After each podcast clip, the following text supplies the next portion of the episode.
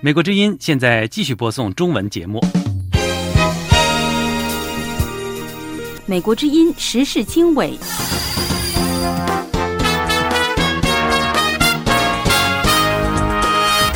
各位听众朋友，大家好，欢迎收听美国之音的时事经纬节目，我是志远，从美国首都华盛顿向您播报。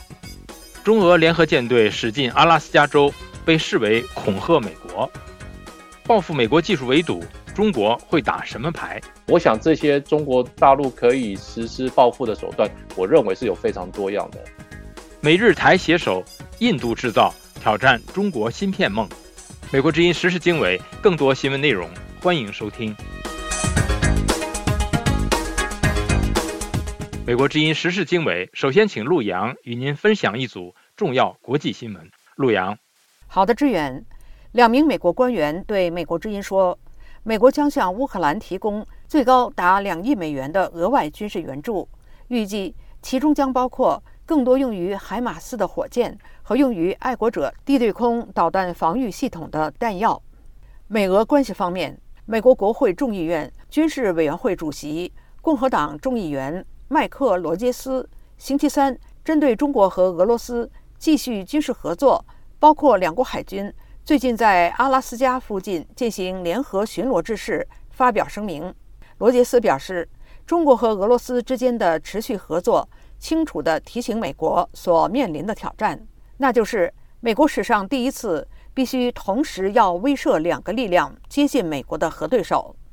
美国参议员致信司法部。要求调查中共资助的美国左翼组织。据《纽约时报》日前报道，美国许多进步组织都获得居住在上海、与中国共产党有联系的美国左翼公民内维尔·罗伊·辛厄姆的资助。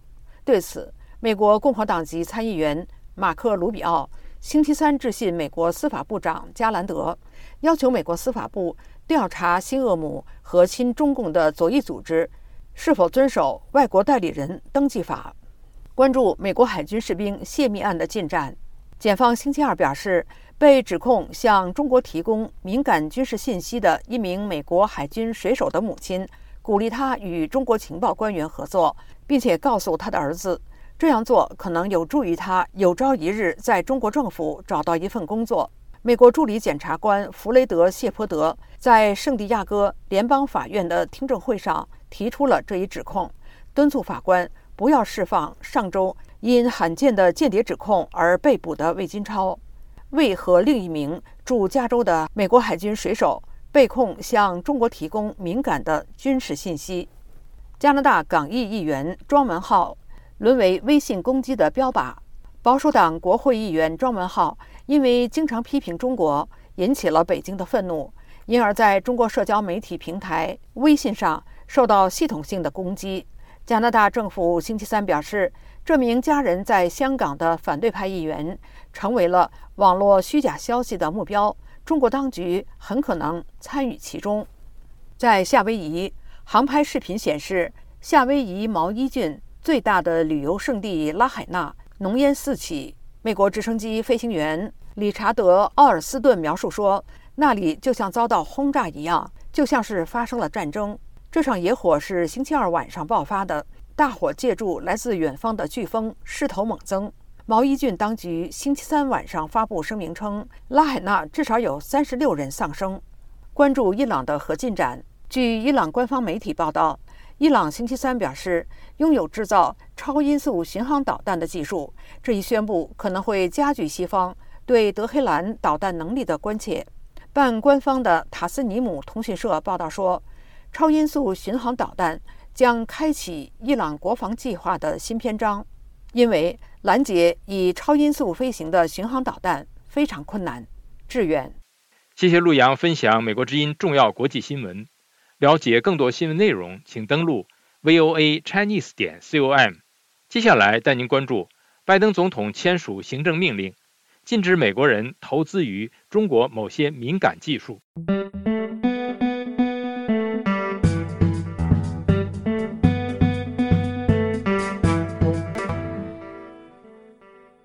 美国之音时事经纬：美国总统乔拜登星期三八月九号签署行政命令，禁止美国企业和个人投资流向中国的某些敏感技术领域。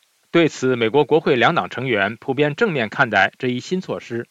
民主党领袖称赞此举为战略性的第一步，但也有共和党领袖批评行政部门抗衡中国挑战的力度仍远远不足，并以近乎可笑来形容这一新政策。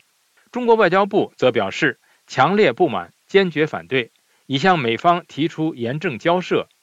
北京最初的反应是非常遗憾和严重关切，并保留采取措施的权利。拜登政府官员说，在宣布这项行政命令之前，已经与中国方面沟通过。英国政府星期四八月十号表示，正在考虑如何对美国总统拜登禁止对中国部分科技领域进行投资的决定作出回应。并表示，英国仍会继续评估潜在的国家安全风险。这项禁令将对美中经贸联系产生什么影响？纽约城市大学政治学教授夏明说：“美国会对关键领域的咽喉点实行很多控制，明显减少中国享受的利好。硅谷开发的东西，北京中关村第二天醒来就得不到了。”夏明教授说。那么，如果通过这些禁令，当然，呃，对许多目前中国享受的这些，嗯嗯呃利好了。那么，尤其是我们看到李开复在他呃写的呃呃人工智能 AI 呃超级大国里边，那么他就提到，他是这本书在二七二零一七年出版，他说五年以后我们就可以超过美国，成为呃第一的人工那个智能超级大国。但是今天我们看到了。这个计划显然呃落空，根本不可能实现。其中一个主要的原因就在于美国，那么其实切断了呃人员的自由的交往、资本的自由流通和技术的自由转让。因为李开复讲的就是说，我们在你们在硅谷开发的东西，那么十二个小时以后，等我们从北京中关村我们醒过来，我们就可以得到这一切。那么我认为这是美国现在做的关键。那么另外呢，中国委员会的主席就是 g a l l e r 了。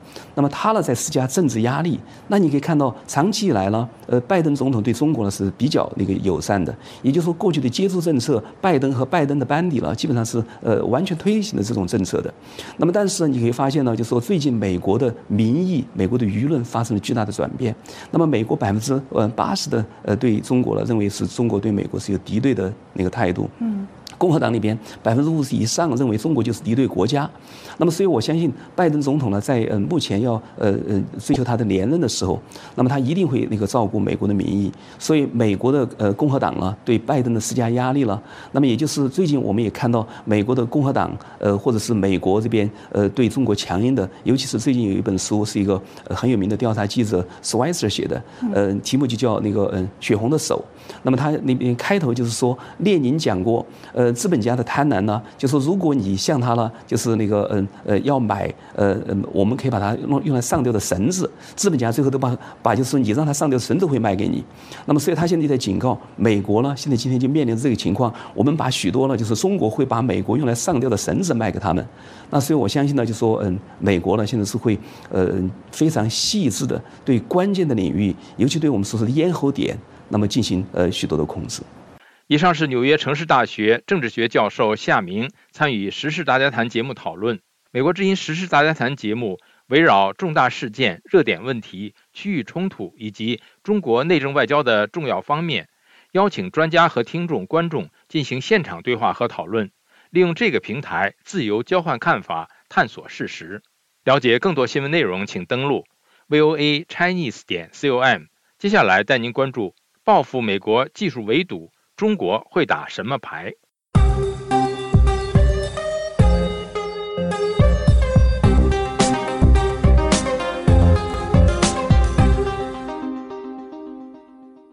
美国之音时事经纬，中国驻美国大使谢峰日前再度警告，面对美国的科技围堵，中国不会袖手旁观，必会做出回应。在此之前，中国已经宣布将对加、者。两大芯片制造关键原料出口加强管制，那么中国手里还有多少牌来抵挡美国的所谓科技围堵？下面是陆洋连线美国之音在台北特约记者陈云。陈云，首先请介绍一下美国政府方面即将或者是正在研拟的对中国在科技方面的这个限制措施。好的，陆洋。美国政府呢，正在对投资中国尖端技术的一些审查机制在进行最后的修改。那范围呢，包括了半导体、量子计算和人工智能这些有助于中国军事发展的领域。那彭博社前几天引述知情人士的话说，美国官员对于该项提案预计在八月底会完成，二零二四年会生效。美国的商务部还严拟对中国出口 AI 芯片实施一些新的限制，包括停止向中国的客户输出英伟达生产的芯片。也考虑限制向中国的 AI 公司出租云端的服务。那么，这是继去年美国禁止英伟达、超微半导体公司等芯片业者在未经许可之下出口先进的芯片给中国客户之后，进一步限制中国打造 AI 的能力。陆阳，嗯，那么陈云，中国面对美国的这个科技围堵，哈，已经陆续开始了一些个报复措施。那么，请总结一下。中国已经开始的这个报复措施有哪些呢？好的，陆阳，我们注意到今年上半年，美国最大的记忆体芯片制造商美光公司被中国政府以未通过网络安全审查为由，要求中国国内的关键信息基础设施的运营者停止采购美光公司的产品。那么，中国呢，同样以国安为由，突击搜索了美国在中国的一些企业。然后又以严重的审计缺陷重罚了全球四大会计师事务所之一的德勤于人民币两亿元。那这些举措呢，都被外界认为是美国联手盟友对中国实施芯片围堵之后，中国释出的反击信号。陆阳，嗯，那么面对美国有可能即将出台的这个新的呃限制措施，那么中国手里还有什么牌呢？陈云，陆阳。对于这个问题呢，台湾中正大学战略暨国际事务研究所教授赵文志在接受美国之音采访时表示，中国先前对一些美国在中国的企业展开调查，并拘捕他们的员工，后来陆续也释放了一些员工，但有的还在接受侦讯调查，这就是中国表达态度的一种报复手段。但现在的情况似乎有一些升级。所以呢，中国的报复手段转向对国际社会中对中国有高度依赖、一时间很难找到其他替代来源的方向，比如限制稀土的出口。赵文志并表示，中国的另一种报复手段还包括采取各种不合作的态度。赵文志说：“我想这些中国大陆可以实施报复的手段，我认为是有非常多样的。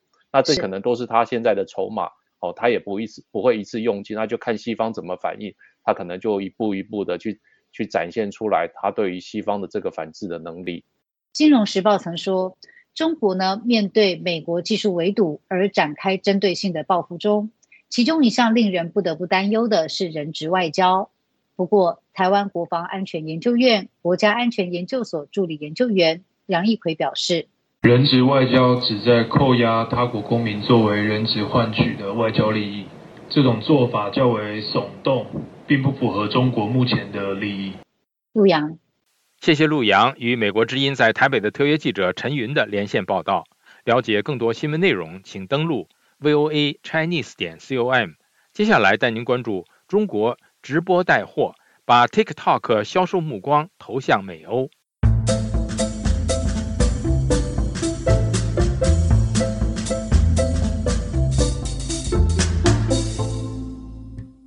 美国之音时事经纬：中国直播博主将目光投向了美国和欧洲的 TikTok 买家，兜售从包包、服饰到水晶的各种商品，并着眼于潜在利润丰厚的市场。尽管 TikTok 这个平台在美国和其他地方未来还存在不确定性。下面是宇宙分享美国之音的综合报道。在中国，预计到今年年底，直播电子商务将达到四点九万亿元人民币。像口红一哥李佳琦这样的热门直播主，一次直播就能获得相当于数千万美元的销售额。包括欧莱雅、耐克和路易威登在内的许多品牌已经开始使用直播来吸引更多的购物者。但中国竞争激烈的直播市场导致一些直播主把目光投向西方市场。o r i a 邓过去是英语教师，他通过在 TikTok 上直播向美国客户销售珠宝，每天用英语进行大约四到六个小时的销售宣传。他告诉美联社说：“我想尝试在 TikTok 上直播，因为这和我作为英语教师的经历以及过去在跨境电子商务中的工作相符合。TikTok 是中国短视频分享平台抖音的海外版，母公司是中国的字节跳动。自从2019年以来，亚马逊和脸书等西方电子商务平台在看到阿里巴巴的天猫和淘宝以及 TikTok 的中国版本抖音等中国平台的成功之后，已经尝试了直播电子商务。TikTok 去年开始测试其直播购物功能，来自美国、印度尼西亚、越南和新加坡等国家的注册商家现在可以通过在线直播进行销售。但是，直播电子商务在美国还没有起飞。根据研究和咨询公司 CoreSite Research 的数据，到2026年，全球最大消费市场美国的直播电子商务市场预计将增长到680亿美元。脸书上相对冷淡的回应导致这家公司去年关闭了实时购物功能。至于 TikTok，由于北京和华盛顿之间的紧张关系，这个平台有可能面临美国限制的风险。TikTok 的母公司字节跳动。因为与中国政府的关系而备受批评，并且因其收集的数据而被指责为构成国家安全风险。TikTok 没有回复美联社的置评请求。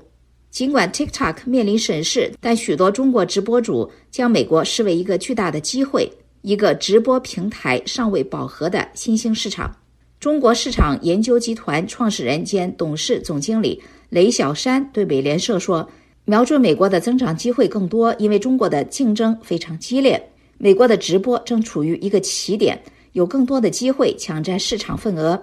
雷小山还表示，中国商家在美国通常可以为商品定出更高的价格，美国客户习惯于支付相对于中国更高的价格，而在中国，产品利润往往微薄。电子商务咨询公司首席执行官雅各布·库克告诉美联社。这种形式将奏效，因为这已经得到证明。他说，规模较小的公司，包括那些试图在 TikTok 上销售的中国公司，可能缺乏足够的数据来了解客户在美国等市场的需求。一旦他们弄清楚了这一点，他们就会开始取得非常好的成功。谢谢宇宙分享美国之音的综合报道：中国直播带货，把 TikTok 销售目光投向美欧。了解更多新闻内容，请登录。voa chinese 点 com，接下来带您关注中国通缩阴影袭来，后果岂止日本失去的十年？习近平不提房住不炒，房市还有救吗？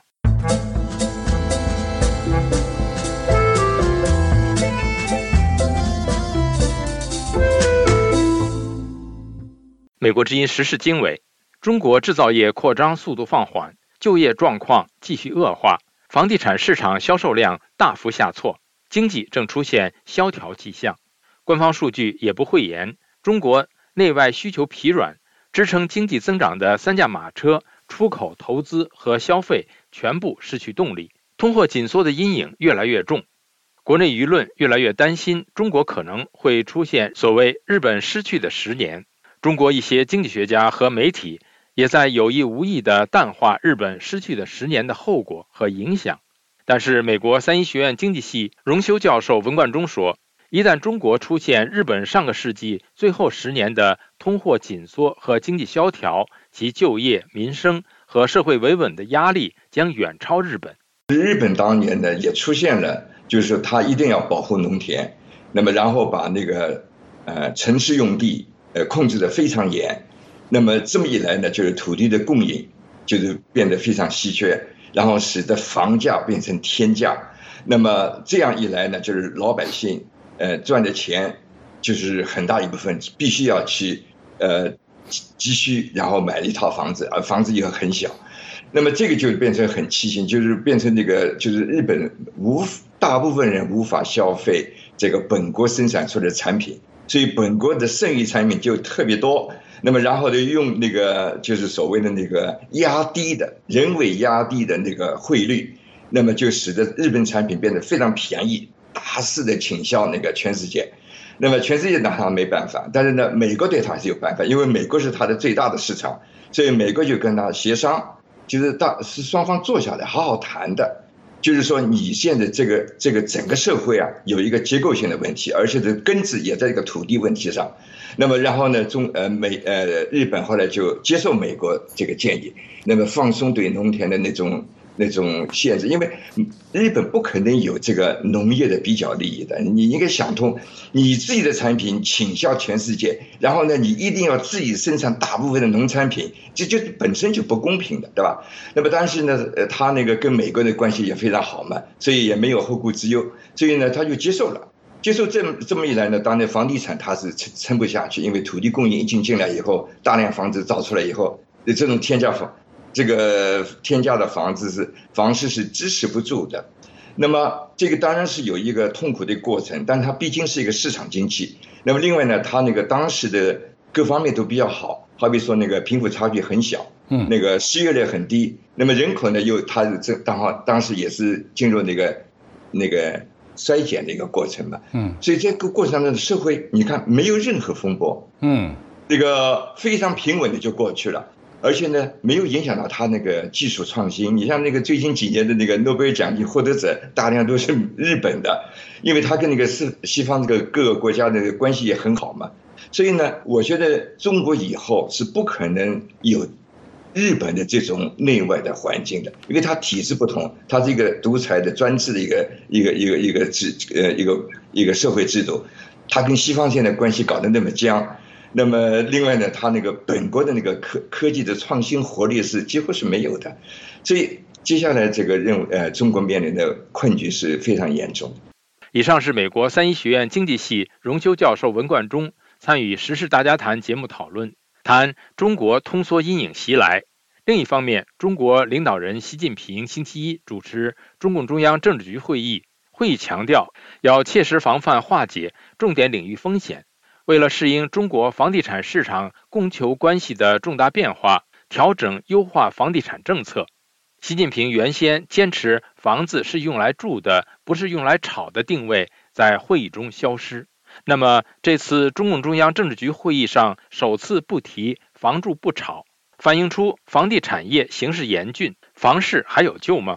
维吉尼亚大学商学院副教授陈朝辉说：“放弃‘房住不炒’的政策底线。”意味着放松房地产金融属性，限贷限购政策会慢慢松动。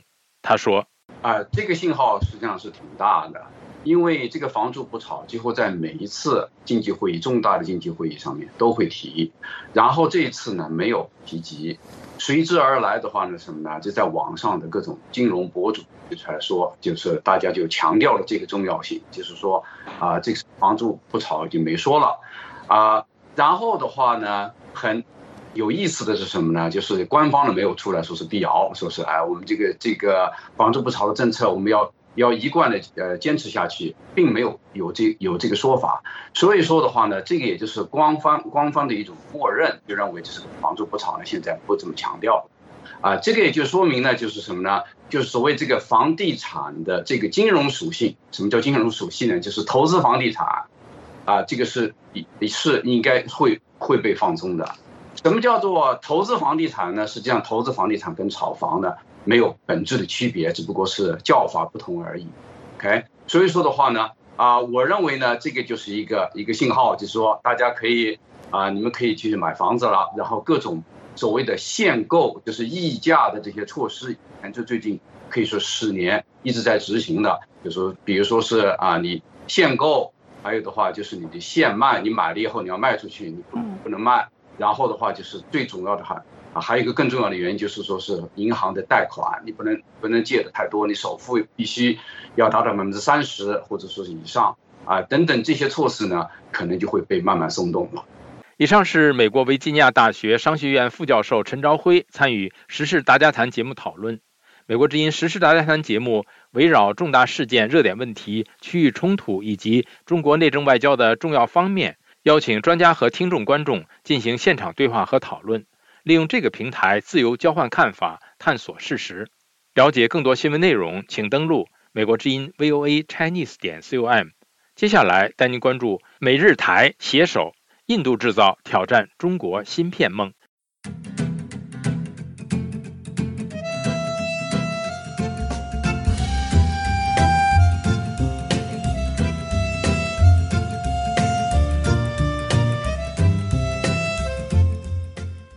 美国之音时事经纬，在美国联合盟友在先进芯片技术出口方面对中国发动围堵之际，印度看到了机会，正在谋求自己的芯片产业崛起，希望在全球芯片制造业占据一席之地。专家分析，尽管印度芯片梦挑战重重，但中国日益不友善的营商环境正在促使国际芯片企业将投资转向印度这样的新兴国家。下面是宇宙分享美国之音记者许宁的报道。许宁的报道说，印度在美国和日本等伙伴国家的协助下，正在加大其国内半导体行业的投资。目前，美国、日本和台湾等伙伴纷纷在外交和投资方面支援印度发展其芯片制造业。日本经济产业大臣七月十九号到二十二号访问印度期间，与印度总理莫迪和主管经济的部长级官员。举行会谈，签署有关强化半导体供应链的协议。日经新闻英文版报道说，日印双方在有关半导体领域的补贴方面交流信息，并且在两国各有优势的领域，例如技术和材料开发和专业人员方面优化供应链。日本产经新闻援引日本经济产业省相关负责人的话说，日本在半导体制造设备和原材料方面握有优势。而印度拥有大量的高水平人才，希望双方能够建立起双赢的关系。印度智库观察家研究基金会驻美国机构的高级研究员安德烈斯·屈恩说，在基础设施、电力、水务和物流等方面，日本可以成为重要的合作伙伴。屈恩对美国之音说：“日本在这个行业有着丰富的经验，在广泛层面也了解该领域的基础设施。”可以成为推进印度半导体雄心的重要伙伴。日本和印度同属四方安全对话框架成员。日本 NHK 国际传媒网站说，在中国加强其霸权主义导向的背景下，如何进一步与印度巩固双边关系成为一大课题。台湾方面也在积极鼓励对印度的半导体投资。台湾国家发展委员会副主席高仙贵本月初对印度媒体说，台湾支持。在关键科技产业与印度的合作，高先贵说，许多台湾的大型企业将印度视为分散生产来源的目的地之一。他说，在全球供应链重组以及中国加一的策略之下，我确定我们可以看到台湾与印度加快在半导体及信息及通信产业的合作。高先贵还说，印度的强项是软件能力，而台湾则是硬件制造，两者互补性高，加上。印度拥有庞大的内需市场，十分具有投资吸引力。台湾红海旗下的富士康不久前突然退出与印度矿业巨头维丹塔集团的半导体合资计划。这个价值一百九十五亿美元合资计划的告吹，被外界视为印度芯片制造发展的一大挫折。不过，据印度经济时报七月十四号报道，富士康正与晶圆生产巨头台积电。和日本 TMH 公司讨论在印度建立半导体工厂的技术和合资事项。在美印合作方面，新德里和华盛顿于三月签署谅解备忘录，以推进半导体领域的合作。印度总理莫迪今年六月访问美国期间，与美国总统拜登宣布有关半导体的合作协议，协调两国半导体激励与补贴计划。许多美国企业随即纷纷宣布赴印度投资计划。芯片大厂美光六月份证实，将在印度进行高达八亿美元的投资，建立芯片组装和测试厂。据报道，这个厂总投资高达二十七亿美元，而其余的资金来自印度中央政府和古吉拉特邦政府。